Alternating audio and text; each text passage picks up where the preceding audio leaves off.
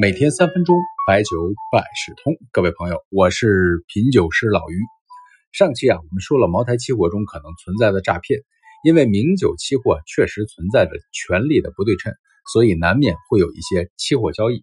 本期呢，我们说一下平常电商当中出现的骗局。这类骗局呢，往往金额不高，但是更加的普遍频繁，而且容易在普通人当中进行传播。这第一种啊，叫茅台免费领。这个骗局啊，传播非常广泛。老于呢，就有朋友有过接到过这样的信息，逻辑很简单，按照广告的要求，只需要在页面中填写地址，就可以获赠茅台酒。但是仔细看规则，就会告诉消费者，因为什么活动，厂家有什么样的优惠，所赠的具体酒往往是含糊其辞。但是最重要的是，告诉酒是免费的，只需要支付个快递费一百九十八元。各位已经估计听明白了。这箱所谓的茅台酒，其实是一种类似茅台包装的小酒，一箱酒估计也就是几十元。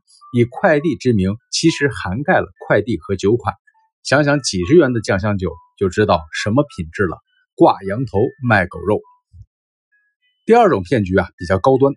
武汉啊，有家商贸公司招聘了很多年轻的求职者，然后让他们添加一些不法渠道得来的客户名单。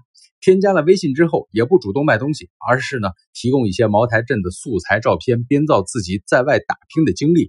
基本上呢有几个标签：美貌、乐观、上进、孝顺。最常见的就是博得对方的同情啊。同情之后就说自己家是茅台镇，自己的父辈爷爷酿酒多年，品质如何如何的好，骗取了消费者的信任之后，把几十元的小作坊酒说成几百元一瓶的好酒，谋取暴利。